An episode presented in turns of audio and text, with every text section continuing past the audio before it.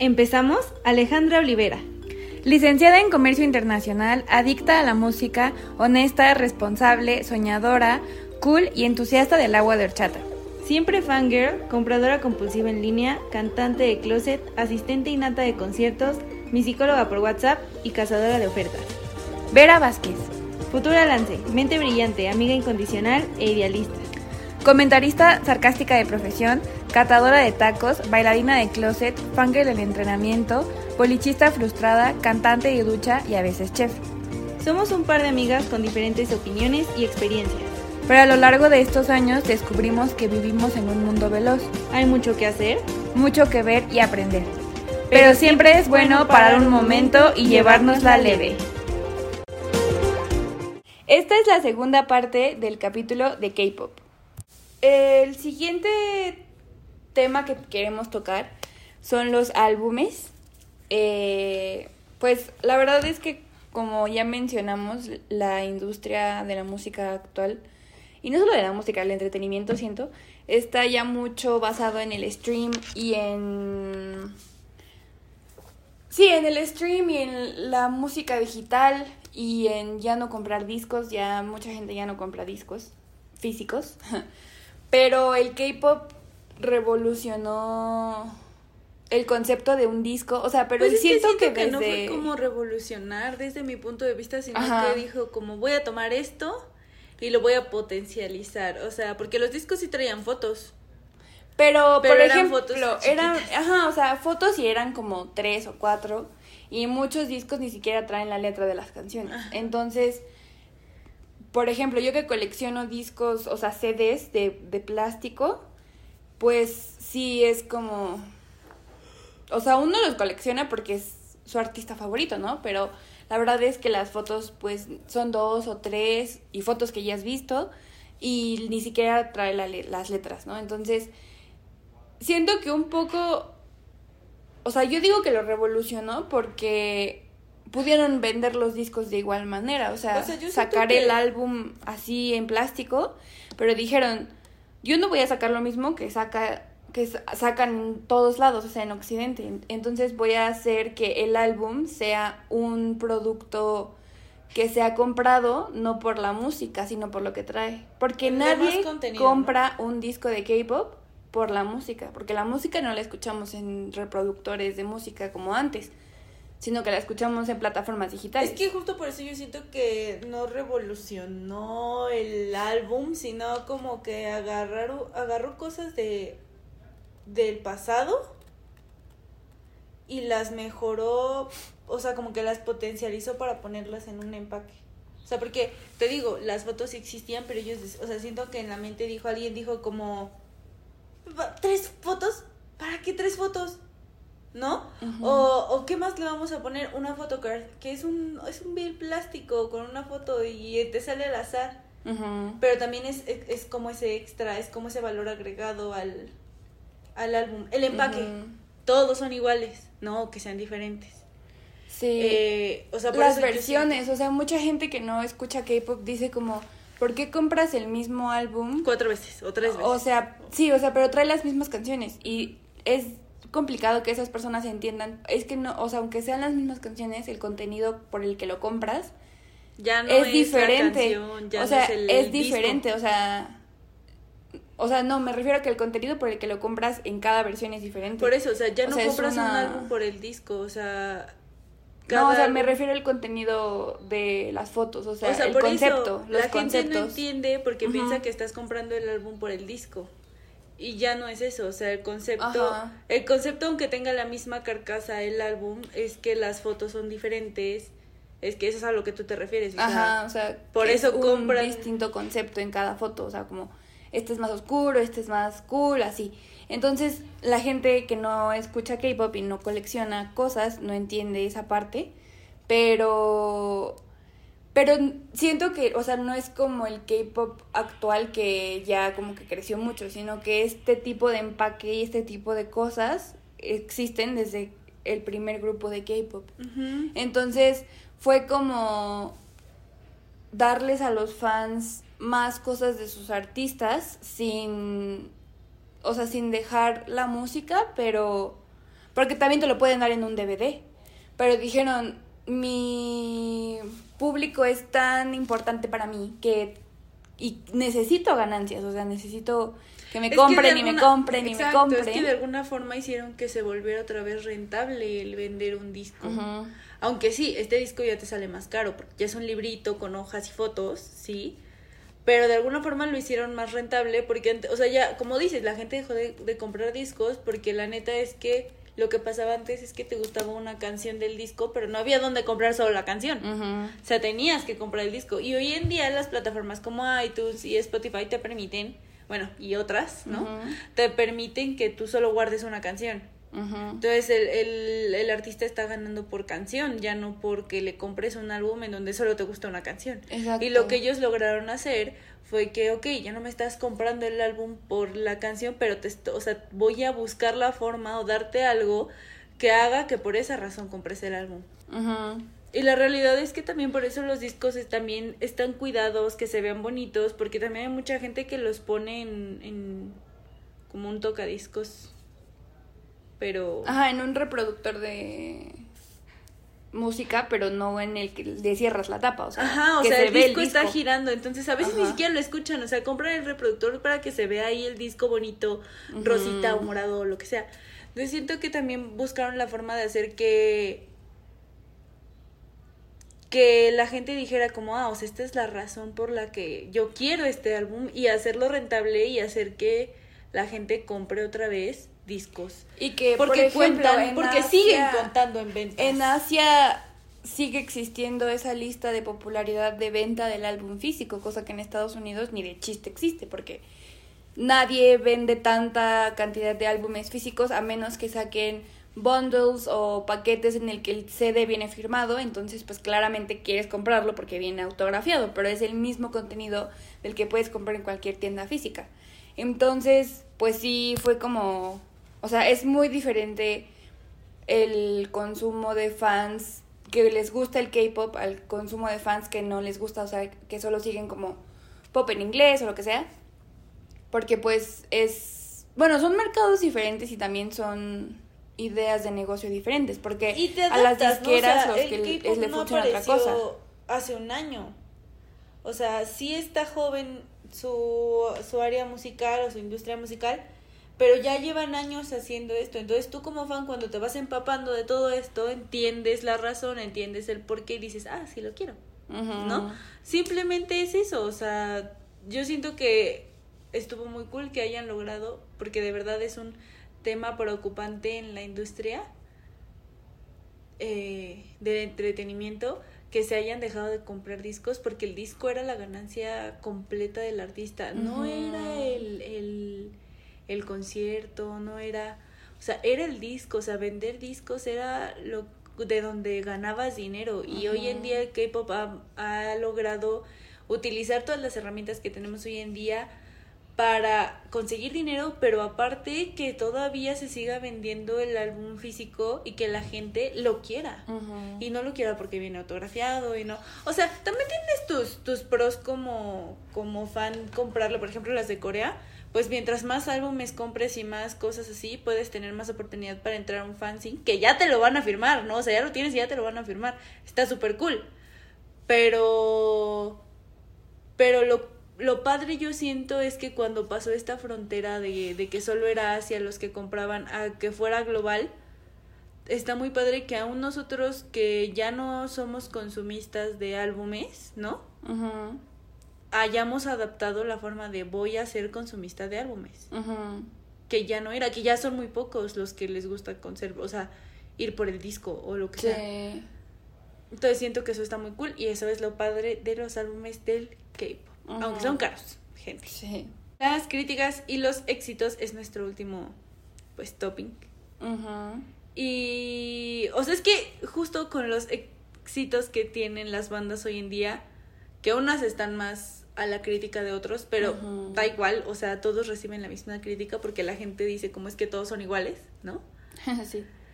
Con los éxitos que van teniendo también llegan muchas críticas que justo esta parte siento que es importante porque vamos a tocar este tema también más adelante en otro podcast, pero mi punto es que los critican de todo. O sea, ay, creo que creo que en un programa de hoy, no me acuerdo en qué fue, pero cuando BTS va a los Billboard, que esta vez no fueron en trajecitos, sino que se ven como más urbanos, no sé, como, como ya con ropa que ellos podrían haber elegido, les dicen como, o sea, no me acuerdo qué, qué programa es, pero están diciendo como ay, sí, muy como importantes y lo que sea, pero mírenlos, ni siquiera van combinados y se ven súper mal y puro, este, no sé, no sé qué marca traían en ese entonces, pero era una marca buena.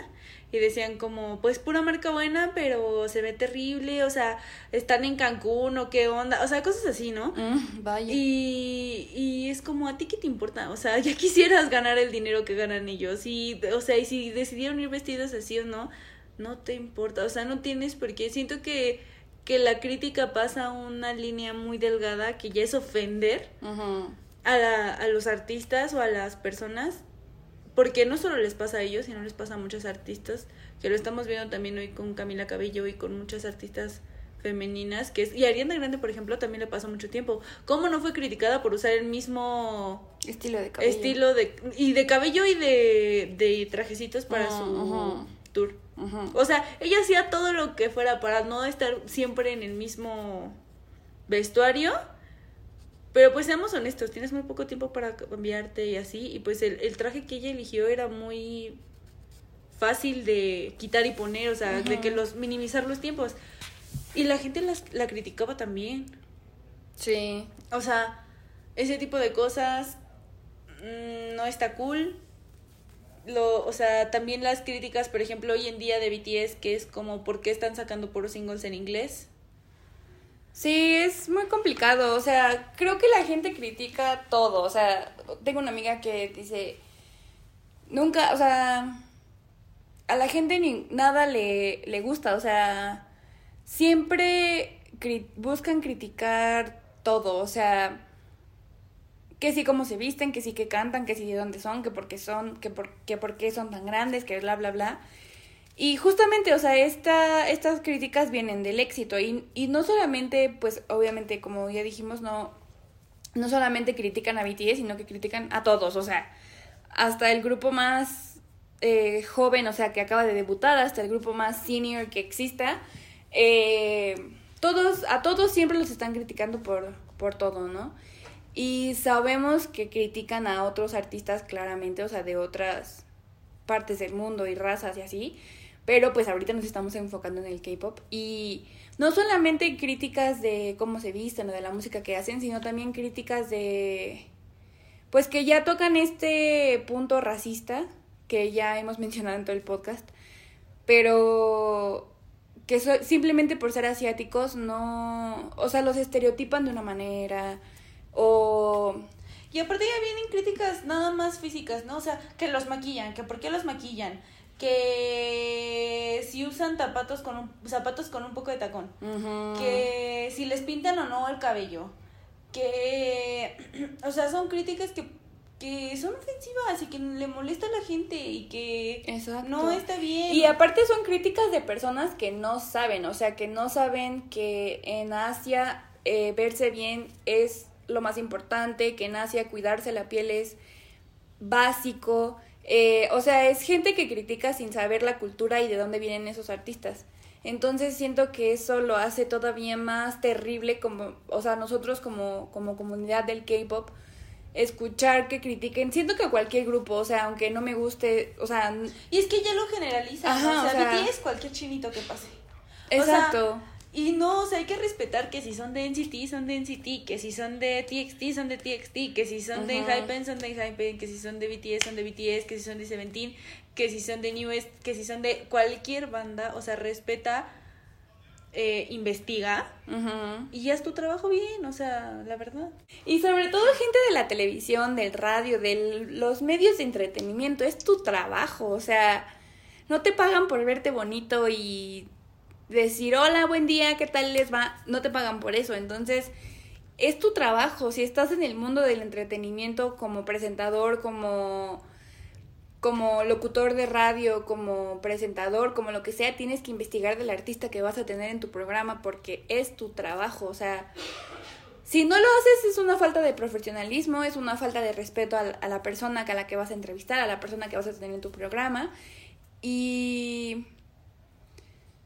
Y digo, puede ser complicado porque, o sea, entiendo que a lo mejor, o sea, por ejemplo, me pasa que yo veo en City y me cuesta mucho trabajo saber quién es quién pero porque no los he investigado, no los sigo. Entonces, claramente es difícil. Pero si yo investigara y viera, sabría quiénes son todos los 23, 21, no sé, qué son.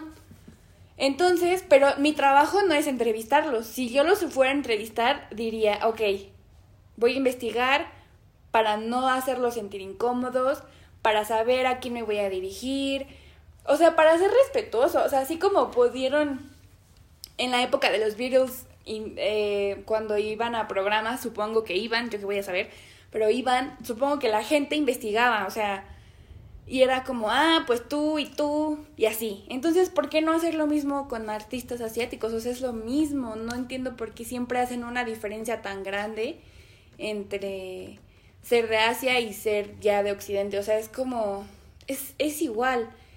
Y siento que también las críticas ya van más allá de, insisto, de la ropa o de cómo lucen, sino que también críticas a su estilo de música, a su personalidad, a, a lo que hacen o lo que no hacen.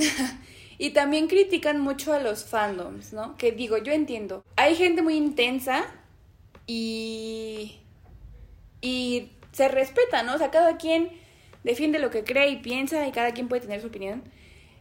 Pero también, o sea, hay momentos en los que los fans siento que sí se pasan, como por ejemplo, eh, para los Billboard del año pasado querían que, que se votara en el Top Social Artist por otro artista que no fuera BTS, ¿no? Porque ponen de pretexto que, que pues BTS ya tiene muchos premios y es muy famoso y que le den chance a otra persona. Eso siento que no, o sea, siento que no tiene fundamento y no tiene sentido, porque si a mí me gusta BTS, pues yo voy a votar por ellos, o sea, tienes prioridades. Obviamente hay gente que es multifandom, por ejemplo, a mí me gusta mucho trabajo porque a veces ponen en nominaciones a Blackpink y BTS y me gustan mucho ambos. Pero pues pongo prioridad, a lo mejor el día de hoy voto por BTS, mañana voto por, Blackpink. O sea, es, siento que es muy fácil no embaucarse en ese tipo de cosas. O sea, si eres solamente fan de un grupo, pues votas por tu grupo y ya. Pero no puedes decirle al fandom de al lado como, oye, no votes por tu artista favorito. Para que esta vez gane el mío. Otros quieren ganar. O sea, ellos ya tienen muchos premios. Y siento que eso no, no o sea, es como, pues tú vota por quien tú quieras y deja a los otros votar por quien ellos quieran. O sea, es como si fuera algo democrático. O sea, va a ganar el que tenga más votos y ya, o sea, no, no tienes por qué pelearte y hacer todo enorme. Exacto.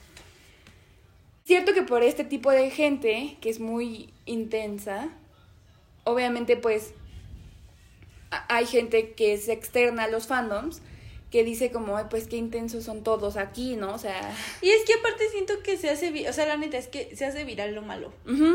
O sea, seamos honestos, lo que más se ve y así es lo malo. Entonces, seamos honestos, somos millones de fans de BTS, es la realidad. Son miles de fans para otros grupos de K-pop también, millones también. Y.